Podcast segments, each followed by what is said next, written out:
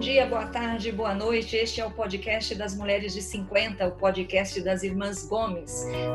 Mulheres de 50. Nós somos quatro irmãs na faixa dos 50 anos, cada uma mora numa cidade. Eu sou a Tereza, moro em São Paulo. Estou aqui com a Lúcia, que mora em Toledo, no Paraná. Oi, Lúcia. Oi, tudo bem? Boa noite, boa tarde, bom dia. Quem está aqui também é a Mel, que mora em Naviraí, no Mato Grosso do Sul. Oi, Mel. Oi, gente. E a Sandra, nossa caçula, mora em Curitiba. Oi, Sandra. Oi, meninas. Tudo bem, Sandra? Tudo ótimo. Bom, gente, esta é a terceira temporada do nosso podcast, é o segundo episódio desta terceira temporada. Na primeira temporada, vocês lembram, a gente batia papo entre nós quatro. Na segunda temporada, nós chamamos convidados da nossa família para conversar com a gente. E nessa terceira temporada, nós estamos convidando amigos, conhecidos. E hoje a gente tem o prazer de receber como convidada a Ivone Ivone, eu vou pedir para você soler falar o seu sobrenome. Dzekanski. Dzekanski, é polonês? Dzekanski, é de polonês. Então eu vou falar só a Ivone Dzekanski de Paula. de Paula. Tá bom, obrigada. obrigada por me ajudar. Eu, eu, minha língua travou aqui. A Ivone, oi Ivone, obrigada por participar do nosso podcast. Olá, tudo bem? Seja bem-vinda. Prazer. Oi, Ivone. Boa noite. Seja bem-vinda. Boa noite, boa noite. A Ivone nasceu em Itaiaópolis, Itaiópolis. Itaiópolis. Eu estou errando tudo hoje. A Ivone nasceu em Itaiópolis, Santa Catarina, então é conterrânea da nossa mãe. A dona Olinda também era catarinense. A Ivone é formada em administração de empresas pela Facel. É de Curitiba, Ivone? Facel? É, de Curitiba, só que eu acho que fechou. Parece que era, tinha uma mantenedora aí que não deu certo. Muito bem. A Ivone tem 62 anos, é moradora de Curitiba, é amiga da Sandra, né, Sandra? Fala aí da Ivone. Há muitos anos, amiga do coração uma pessoa maravilhosa, não tem nem o que dizer. De, tudo, tudo de bom que existe na vida é a Ivone. Ah, obrigada, Sandra. A Ivone. Ah, eu, eu sei que vocês são irmãs, tudo, mas a, a Sandra é um pouquinho minha irmã também, tá? Ih, é, nossa, aluguel aí. Vão ter que me emprestar um pouquinho. É, né? é empre, empresta um ah. pouquinho, porque a gente viajou junto já. É, é muito gostoso. Eles, é, eles fazem parte da nossa família mesmo, casal. Você também faz da nossa, Ivone. Ah, olha que a Ivone obrigada. tem uma porção de irmãs e irmãos, né, Ivone? É mais ou menos como a gente. Tem irmão para tudo quanto é lado. É, mas você sabe que às vezes a gente fala, eu falo mais com você do que com algumas irmãs, porque elas são um pouco mais distantes. Cada um tem sua vida, né? E acaba se cuidando das coisas e tudo mais. Vocês se conhecem há é... quantos anos? Você, Sandra e Ivone? Ah, tem mais de 20, com certeza. Tudo bem. E aí, Ivone, Ivone você está aposentada, você trabalhava no, no, na Justiça Federal em Curitiba, é isso? Isso. Está aposentada há quanto tempo? Eu me aposentei em, dois, em maio de 2016. Ah, é recente, é recente. Tá gostando da vida de aposentada? Pois olha, se não tivesse sido surpreendida com o problema que eu tive de saúde já de, logo em seguida, teria sido um pouco melhor, mas agora, agora está bem também. Não Bom, posso reclamar. Passou. Não pode. A Ivone falou aqui que foi surpreendida por um problema de saúde e a Ivone aos 58 anos teve câncer de mama. Né? E esse é, hoje é o nosso tema. É, o câncer de mama é hoje o que mais mata as mulheres. É, 16% da mortalidade das mulheres é provocada por câncer de mama e é também o câncer com o maior número de diagnóstico entre as mulheres. Então é muito comum, é muito recorrente entre as mulheres, principalmente na nossa faixa etária, né? Como é que você descobriu, Ivone? Como é que foi esse seu processo? Foi Pois é, começou quando eu fiz uma cirurgia em fevereiro de 2016, antes de me aposentar, de correção da mama. Aí hum. fiz a cirurgia plástica, né, corretiva, em fevereiro. Depois, em maio, eu me aposentei e quando, ela, quando eu operei, a, a, a cirurgiã mandou para biópsia o material todo, né? Que normalmente é feito, eu acho, já. E de, nesse material tinha um nódulo desse nódulo deu que eu tinha um, uma célula cancerígena é, dentro do nódulo. Então era um, um in situ, acho que, que eles falam. E que daí o médico, fui no médico já em seguida e ele falou, estava recente a cirurgia, ele falou que eu deveria esperar uns quatro meses e fazer é, exames de imagem para daí a gente ver como estava. Tá, aguardei os quatro meses, né? Me aposentei e tudo, aguardei os quatro meses, fiz as imagens e voltei, voltei lá.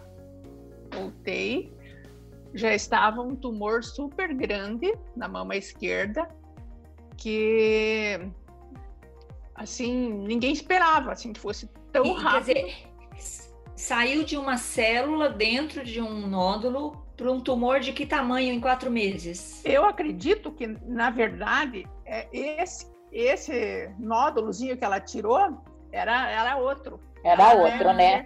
Ter, é, ela deve ter cortado ou ela nem talvez ela nem, nem tenha visto um outro tumor que eu tinha e que daí ele se desenvolveu. Mas antes de você fazer a cirurgia, você não fez é, exame de imagem? Sim, no mês de dezembro eu, dezembro, né, que em fevereiro eu operei, no mês de dezembro fiz todos os exames de imagem, só aparecia esse nódulozinho que ela tirou e mandou para exame. E não aparecia uhum. outra coisa. E talvez, porque eu tinha uma mama grande, tem todas essas explicações. Tem os fatores, né? Uhum. É, que tem, que eu, por ter uma mama densa, né, muito, é mais difícil para eles visualizarem. É. E aí, quando assim, você levou no médico, fez assim, qual que é a sensação de receber uma notícia dessa, assim, o que que... Na hora, assim, porque é, aí eu, eu fiz é, biópsia, tudo, levei aqueles exames, porque até então você não, você acha, na, na biópsia deu o que eu tinha, tudo, mas até então você não sabe a extensão de quanto é aquilo? Uhum. né? Quando o médico vê que ele te fala, é, no momento que ele falou para mim que eu tinha que fazer químio, que, que eu tinha que fazer cirurgia, que meu cabelo ia cair, que um monte de aquela série de coisas, assim, olha, é, parece que o chão some da frente da gente, assim some e você fica assim. Eu, na hora, assim, fiquei firme, aguentei firme, não, não chorei na hora, mas a minha vontade era muito grande de chorar. Daí chegamos em casa, chorei tudo que eu tinha que chorar, sabe? Assim, chorei muito. Daí depois liguei para os filhos para contar, porque eu queria contar por telefone, porque eu não queria contar junto com eles, porque eu não queria chorar junto com eles. Eu chorando no telefone, eu acho que eu eu ia conseguir, talvez, me conter um pouco mais e conseguir contar, falar para eles direito o que tudo estava acontecendo. E daí, ali eles foram conversando e também imagino que devem ter levado um choque também, porque também não esperavam. Você tem Mas, dois filhos, né? Dois. Você dois filhos. Uhum. E quantos netos? Três netos. Três netos. Bom, aí passou essa fase, que esse susto, essa, esse desespero, que, que você fez? Marcou cirurgia? Qual foi a sua atitude em relação? Não, daí o médico me explicou tudo que eu não poderia mais fazer cirurgia já, porque estava muito grande meu tumor. Eu tinha que fazer químio antes, para depois das químios fazer a mastectomia. E a químio é aquela coisa horrorosa de cair o cabelo, enjoo, essas coisas. A químio é assim, é, para mim sempre foi assim, era os eu fazia, né? Digamos, se eu fizesse hoje, eu sabia que eu ia até o terceiro dia ruim. Ruim assim, de mal-estar, porque cada vez que eu dizia que eu não tinha passado bem, eles me davam mais comprimido de corticoide. Mas passava aqueles três dias que eram os piores, daí já ia melhorando, sabe? É isso que eu ia te perguntar, se você ficou positiva, você ficou no sentimento, não, eu vou enfrentar, vou vencer, ou você chegou a desanimar em algum momento? Não, não, não. Eu não, não desanimei, no momento nenhum. Nada. Eu, eu, quando eu vi que o cabelo começou a cair, eu pedi para meu filho passar a máquina uma vez, que tirasse toda aquele, aquela coisa que estava incomodando já, né? E me lembro também que a minha neta chegou, eu estava sem cabelo, ela disse assim: Ai, não gostei, vó. ah, mas a Ivone usava umas perucas bonitas, estilosas. Saía toda arrumadona de peruca. É, tinha que variar um pouco. Um dia lenço, outro dia peruca, outro dia outra coisa. E assim, né? Eu peguei, o pior do problema é que eu peguei o calor, o verão. E no verão, para usar a peruca, era difícil, sabe? Porque eu suava, suava, suava, que chegava a escorrer por debaixo da peruca. Então era mais difícil, mas passou. E daí foi, daí veio a cirurgia, né? Que eu acho que a cirurgia também não é muito fácil, sabe? A cirurgia, a, essa mastectomia radical lá que tira tudo, eu fiz esvaziamento da axila também. É, depois eu fui fazer a, a, simetria, daí teve outro caso lá, mas é a, a princípio foi primeiro aquela do problema e tirou ela e, e assim eles agora quanto mais quanto menos tempo você fica no hospital melhor né por causa das infecções né. Então eu operei num dia de, de, de manhã. Foi num dia de manhã passei aquele dia no outro dia de manhã eu já vim para casa sabe. Mas olha é depois que você tira o curativo e que você vai tomar um primeiro banho para se olhar no espelho. Eu me olhei no espelho, mas é, é muito difícil para nós mulheres se olhar no espelho depois de, de uma mastectomia radical dessa. Porque é isso que eu ia te perguntar, Ivone. O seio está muito relacionado à, à, à, feminilidade, à fertilidade, né? É parte da nossa identidade, né? Então, imagino como é que é, a dificuldade que é não ter mais, né? Não sei. É, que... muito. Então eu, eu procurava sempre, quando eu ia. Todo dia, quando eu ia tomar banho, eu, o box ainda fica de frente para o banheiro, mas eu procurava não me olhar muito no espelho, porque aquilo me era meio, muito, muito ruim. Tanto que eu até tive um pouco de, de depressão nessa fase aí. É bem. Essa parte eu acho que foi uma das piores, assim, depois do, do saber que tinha que fazer, sabe? Depois do saber do problema, daí veio a parte da, da cirurgia mesmo. Assim.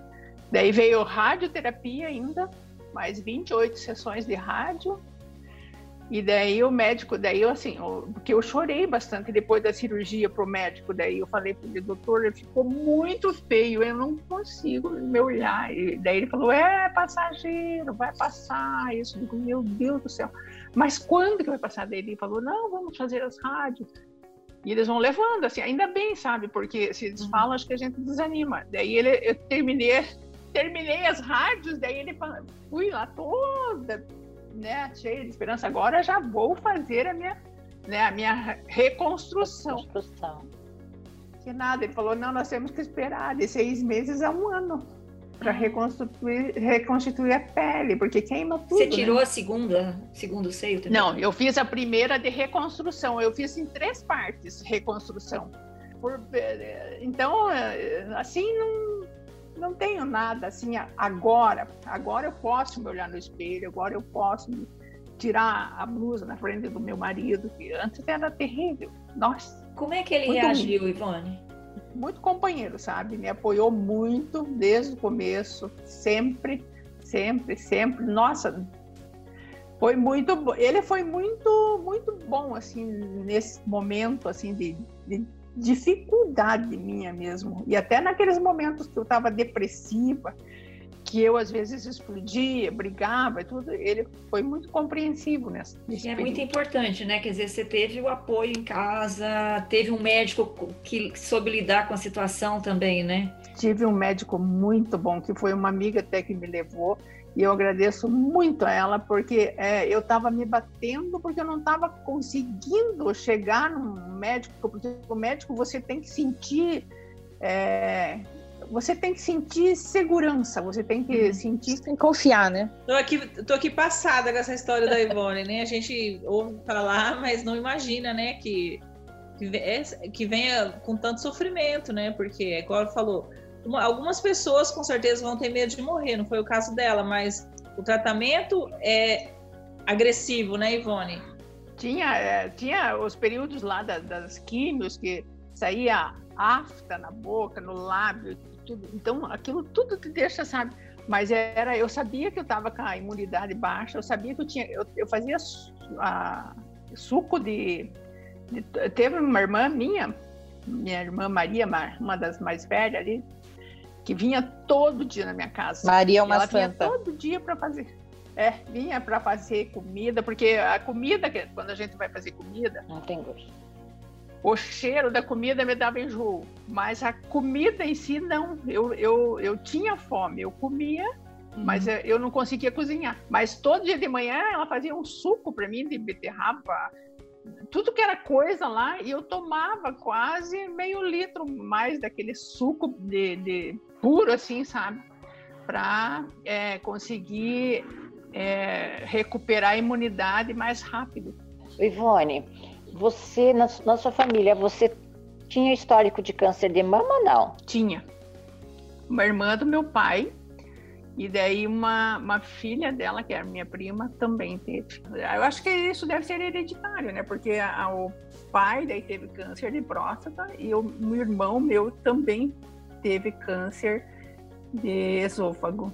Então é uma coisa assim que parece genética, que é né? genética do lado do meu pai.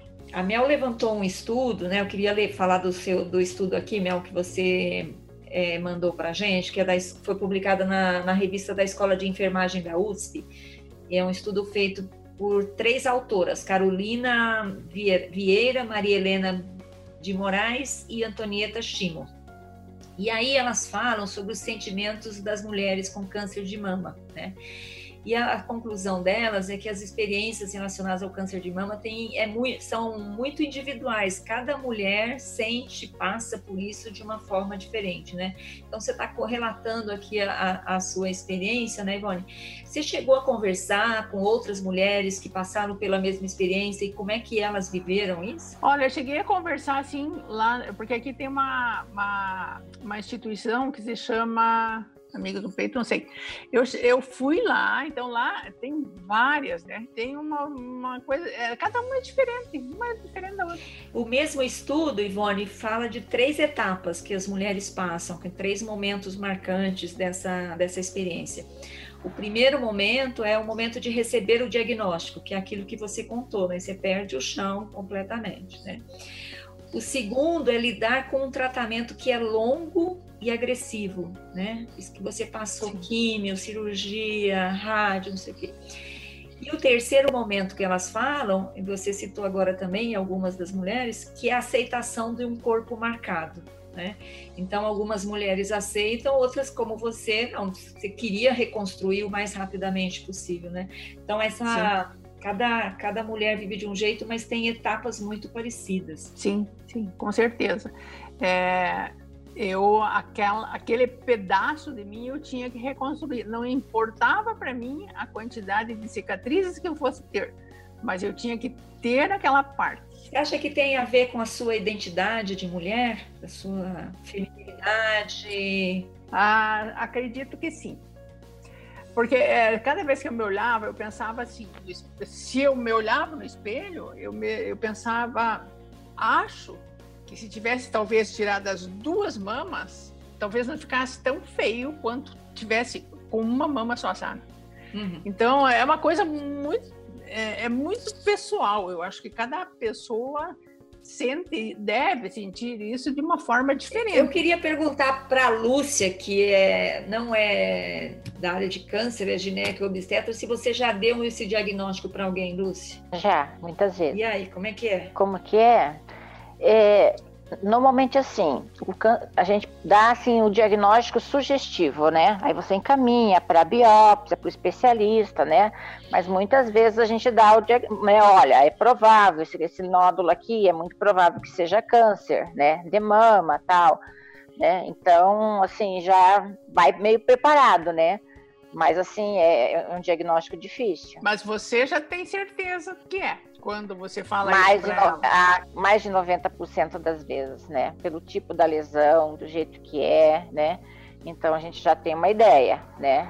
É, eu, tenho, eu tive paciente que, que elas tinham menos que 30 anos com câncer de mama. Ah, pois é. E o que também me, me, me, me consolou, de certa forma, assim, foi que quando eu estava fazendo tratamento, começando o tratamento meu, eu, eu soube, até ela me ligou para saber como que eu estava passando e tudo, de uma colega lá da Justiça Federal que estava grávida de cinco meses e descobriu um câncer no uhum. seio. Daí ela é, teve que fazer a químio durante a gravidez. Então, eu, aquilo parece que ainda me, me deu assim, pensando assim, se ela que era menina, jovem ainda, perto uhum. de mim, grávida, e estava passando tava por todo esse problema, estava enfrentando tudo isso, então mais claro que eu vou passar por isso também e vamos, vamos sair juntos. Tem um caso até muito interessante aqui que a, a mãe, a, o diagnóstico quem fez foi o filho, hum. porque ele mamava e ele começou a palpar e falou e sentiu, né? O filho que mamava sentiu. O bebê? O bebê? É, ele era pequeno, né? Não era bebê de colo, mas era uma criança pequena. Ele que notou que estava diferente, né? Que pegou e viu e palpou, aí ela foi ver que era um nódulo e e realmente ela é super jovem, ela tem 30 e poucos anos e tem câncer de mama, mas foi o filho. Que coisa, hein? Ô, Lúcia, eu li, não sei, aí você talvez saiba mais que eu, é, que o câncer, quando pega as mulheres mais jovens, o câncer de mama, ele é mais agressivo do que quando pega na nossa idade. É, porque tem, tem alguns tipos de carcinoma, então, assim, é, tem um, um, carcinoma que dá mais em mulheres jovens, normalmente ele é mais agressivo. Então, o câncer de mama é mais agressivo nas mulheres jovens mesmo. Vantagem de envelhecer, né? Agora, tem, tem toda uma discussão, porque antigamente falavam que a gente tinha que apalpar, que encontrar não sei o quê. Hoje já não se recomenda tanto apalpar, apalpar para se autoexaminar. Mas você sabe que a maior parte dos diagnósticos de câncer de mamas é a mulher que percebe o nódulo. E é o autoexame, então, continua valendo. É, o autoexame de mama continua valendo. Continua recomendado. E tem uma discussão, Lúcia, sobre a recorrência da mamografia, certo? Além do mamografia, tem também ultrassom, certo? Tem ultrassom pelo SUS, tem ressonância também. Mas pelo SUS é já mais difícil aí você conseguir, né? Tá. né? Mas o que, que você recomenda, por exemplo? O que, que por exemplo, você recomenda para gente aqui de prevenção? Mamografia é associada com ultrassom, né? Uma vez por ano, no máximo a cada dois anos. Talvez o que tenha dificultado bastante, no meu caso, nos exames, a aparecer isso, porque eu tinha muitos cistos. Mas é, eu sempre fiz, eu sempre fiz todos os anos. É, é, você já pensou que, né, é, por uma sorte, você foi fazer uma cirurgia, né, estética, né, que te salvou a vida, né? Exatamente. Por isso que eu penso que às vezes é, fui para ser salva porque talvez sei lá quando que, que qual momento isso ia aparecer? Que talvez fosse bem mais difícil depois. Fala aí do estilo de vida Lúcia Lu fala aí do estilo de vida. Não por, assim estilo de vida assim a, a, o câncer de mama, claro que tem um fator familiar, mas o fator familiar é só 20% das pacientes que têm câncer de mama tem fator familiar para câncer de mama, né? É, estilo de vida, é, alimentação saudável, atividade física, não, não ganhar, não ter excesso de peso. Então, a, a mama está associada, claro, com é, o câncer de mama, fatores hormonais, né? né? A reposição hormonal tem fator que aumenta a chance de você ter câncer de mama, fator familiar. Mas se você tiver com excesso de peso, isso vai propiciar, é, pode, é um fator que aumenta a chance de você ter câncer de mama uma vida sedentária também, né? O que, que você pode fazer? Tentar uma vida mais saudável, com atividade física e não ganhar muito peso. Agora já tem aquele, aquele exame lá que identifica é, se é de fundo hormonal, se não é, né? Então esse aí já é. ajuda bastante. E nem eu estou tomando, continuo tomando agora o medicamento, né, que é o tamoxifeno. Sim. Tem... Que é para bloquear a produção do hormônio. Né? Oi, Ivone, é, você já fez, já passou, você continua, tu falou que está tomando medicamento, mas o seu tratamento já acabou. Você ainda tem coisas pela frente? Não, eu até então, até esse ano agora, eu fui em, em janeiro no médico. Eu estava indo de seis em seis meses, fazia as, as imagens mais, é, de um ano mas eu estava indo lá de seis em seis meses para ele fazer exame palpável. E, agora ele já passou para um ano, porque já fez, já fez três, né? Tem uma coisa dos cinco anos, Ivone, não lembro agora o que, que é isso. É esse, esse hormônio que eu estou tomando, né? Que o, é. o tamoxifeno, pra, que é um bloqueador hormonal. Esse pode ser que eu tome por cinco anos, mas ele disse que quando chegar lá nos cinco anos, ele vai fazer alguma coisa, ou algum exame, sei lá. Talvez eu tenha que tomar por dez anos. Mas não tem os cinco anos para ter alta? Mudou um pouco. É, assim, antigamente existia que a mulher chegava com cinco anos pós-câncer de mama, ela não teve recidiva. Dava remissão. Ela não tinha nenhuma remissão, não tinha nada. É, suspendia o tamoxifeno e ela estava de alta e ela fazia o controle normal. Mas depois de um tempo, né, com os estudos foi visto que, que algumas mulheres com seis, com sete anos podia ter uma recidiva. Então esse acompanhamento continua mais de perto, dependendo do médico, por sete a dez anos agora. Não, se tiver aqui para dez, vamos, não tem problema. O importante é Não estar tem problema. bem. É estar bem. É isso que eu ia te perguntar. Você, por exemplo, recuperou a autoconfiança, tudo. Você tá assim. Graças Dez. a Deus eu É. tô 10 hoje. Hoje não- eu só tenho que agradecer, eu não tenho que reclamar de nada. Desse, desse período, desse sofrimento, desse período é, terrível aí que você passou. Você tirou alguma coisa boa? Você fala assim, esse é uma coisa que eu aprendi desse período que você é, poderia compartilhar com a gente? Olha, é uma coisa que eu, que eu aprendi assim que quando você quer visitar uma pessoa doente, pergunte se ela quer receber essa pessoa, sabe? Pergunte se, se ela quer receber uma visita, porque às vezes nem sempre a, a pessoa que está doente ou que está fazendo qualquer coisa tem vontade de, de receber visita. Tem gente que naquele momento você não tá bem, né? É, exatamente. E assim, que eu acho assim que a gente, a gente, na verdade, não valoriza muito, quer dizer, nunca valoriza a saúde que a gente tem. A gente só vai dar valor mesmo quando a gente tem um problema, um problema sério, né? Que é um probleminha de gripe, de não sei o quê, de... mas quando a gente tem um problema desses sério, é que a gente vai é, valorizar aquilo que a gente tem e que a gente não valoriza O normalmente. que, que você faz hoje que você não fazia antes? Hoje, por causa da pandemia, eu estou em casa, né? mas eu tinha. Faz nada, né, Ivone? tinha- Tô como todo mundo, né, Ivone? Em É, casa. tô como essa. E, e a gente tem que se cuidar mais ainda, né? Aham. Mas, mas na verdade, eu, eu gostaria de estar mais com a minha mãe, eu gostaria de sair mais para visitar o- os colegas de trabalho que, que vivem me mandando mensagem, que estão com saudades, que tudo. Gostaria muito, mas é, hoje, tá, hoje não vai. É, eu esqueci de, de contar uma, uma- Eu quero contar rapidamente uma, uma história que não, não tem a ver com câncer de mama, mas tem a ver com, com câncer em geral. É uma, uma moça que é conhecida nossa, trabalhou aqui em casa durante um tempo. Ela foi diagnosticada com uma leucemia bem forte. E o ano passado, não, começo desse ano, ela foi. é, não sei se o termo médico é esse, mas ela foi desenganada. Existe esse termo ainda, Lúcia? É, Existe. é, os médicos a- a- chamaram a família, falaram que ela tinha no máximo duas horas de vida. Duas horas? E- Duas horas. Duas horas. duas Nossa, que horas. precisão isso, É né? porque ela já estava na UTI, já estava um tempo na UTI, É. ela estava com uma série de problemas ali graves, e chamaram a família e falaram que ela não passaria da meia-noite, isso era 10 horas da noite.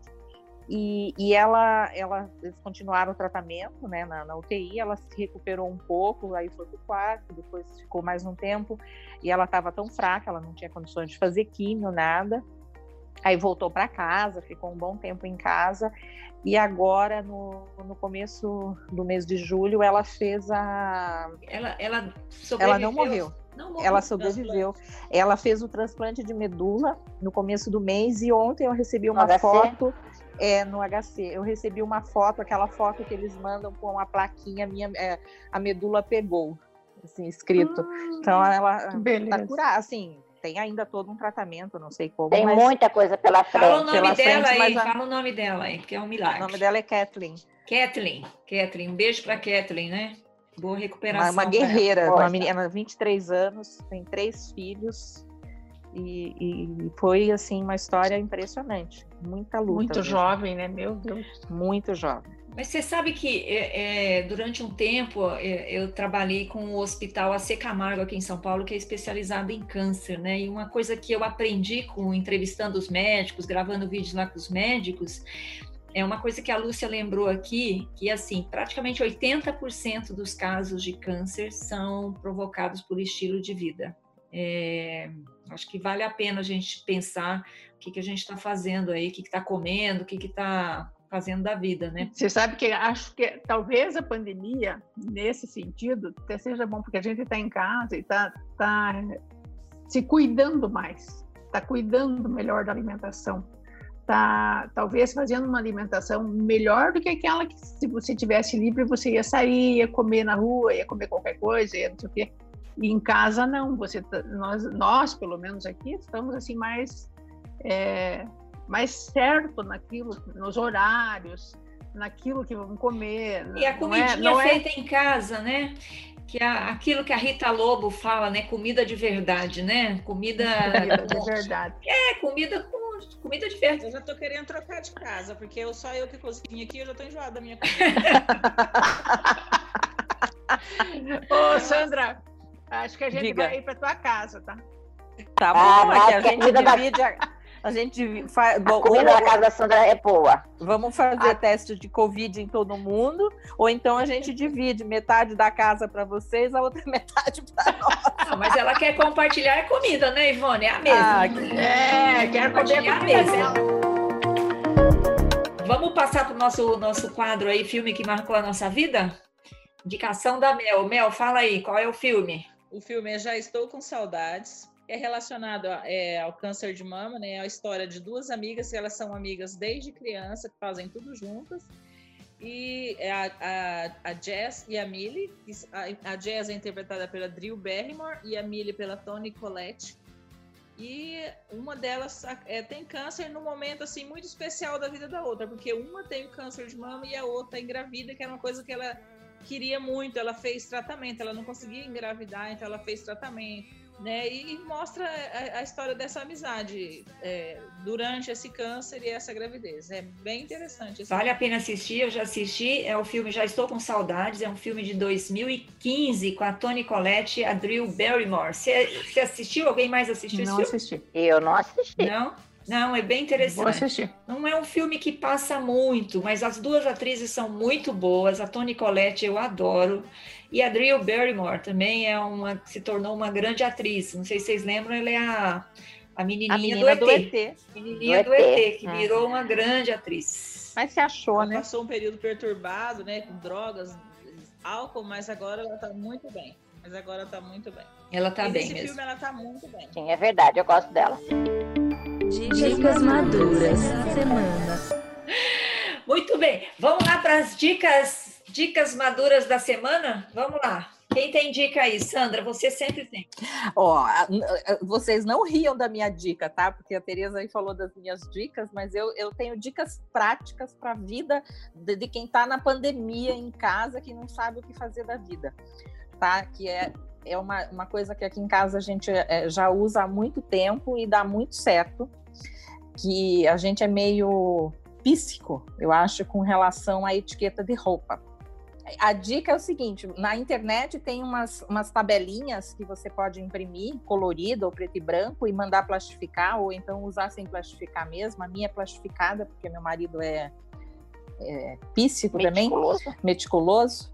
Que é você ter aquela tabelinha para você usar quando você vai lavar roupa, quando você vai passar, porque às vezes você não sabe se essa roupa vai na máquina de secar, se você pode lavar na máquina, se você tem que se você pode lavar com água quente. Deus livre de olhar um negócio desse. Muito trabalho, gente. Eu mal separo a branca da preta, aí, né? Tem que, ó, já separa por, por cor isso muito, que as Sandra. minhas roupas duram muito tá tempo. muito tempo. Por, porque, tá por isso tempo. que as minhas roupas não acabam. Não tem esse problema, porque as crianças crescem, então é bom que as roupas acabam mesmo. Eles usam até acabar. Viu? Falei que vocês iam rir da minha dica. Mas é muito prática, principalmente para quem está começando. Ah, não. Deus Ó, Sandra, vou te dar uma dica, tá, Sandra? Você reclamou que você fica com dor nas costas quando você limpa a casa toda. Fico. Eu não tenho tido dor nas costas porque eu comprei um rodo com o cabo bem mais longo. E onde que se acha o cabo longo? Porque eu até falei para o Zeno semana passada que eu não entendo os fabricantes. Por que, que eles fazem o cabo da vassoura, o cabo do rodo, tão curtinho? Eu comprei um maravilhoso. O rodo é de alumínio e o cabo é de alumínio. Ele é super leve e o cabo é longo. Eu não tenho dor nas costas para limpar. É muito ah, bom. Muito boa dica, Ivone. Muito boa dica. Boa dica, Ivone. Parabéns, Ivone. É, obrigada pela dica, Ivone. Mel, você tem dica? Minha dica é um filme de 2018 é, não, tem, não tem muito a ver com o tema hoje, mas tem a ver também por, causa, por conta da, da autoconfiança, vamos dizer assim, do, do- da, sens- da sensação de você ter autoconfiança. que chama Sexy por Acidente.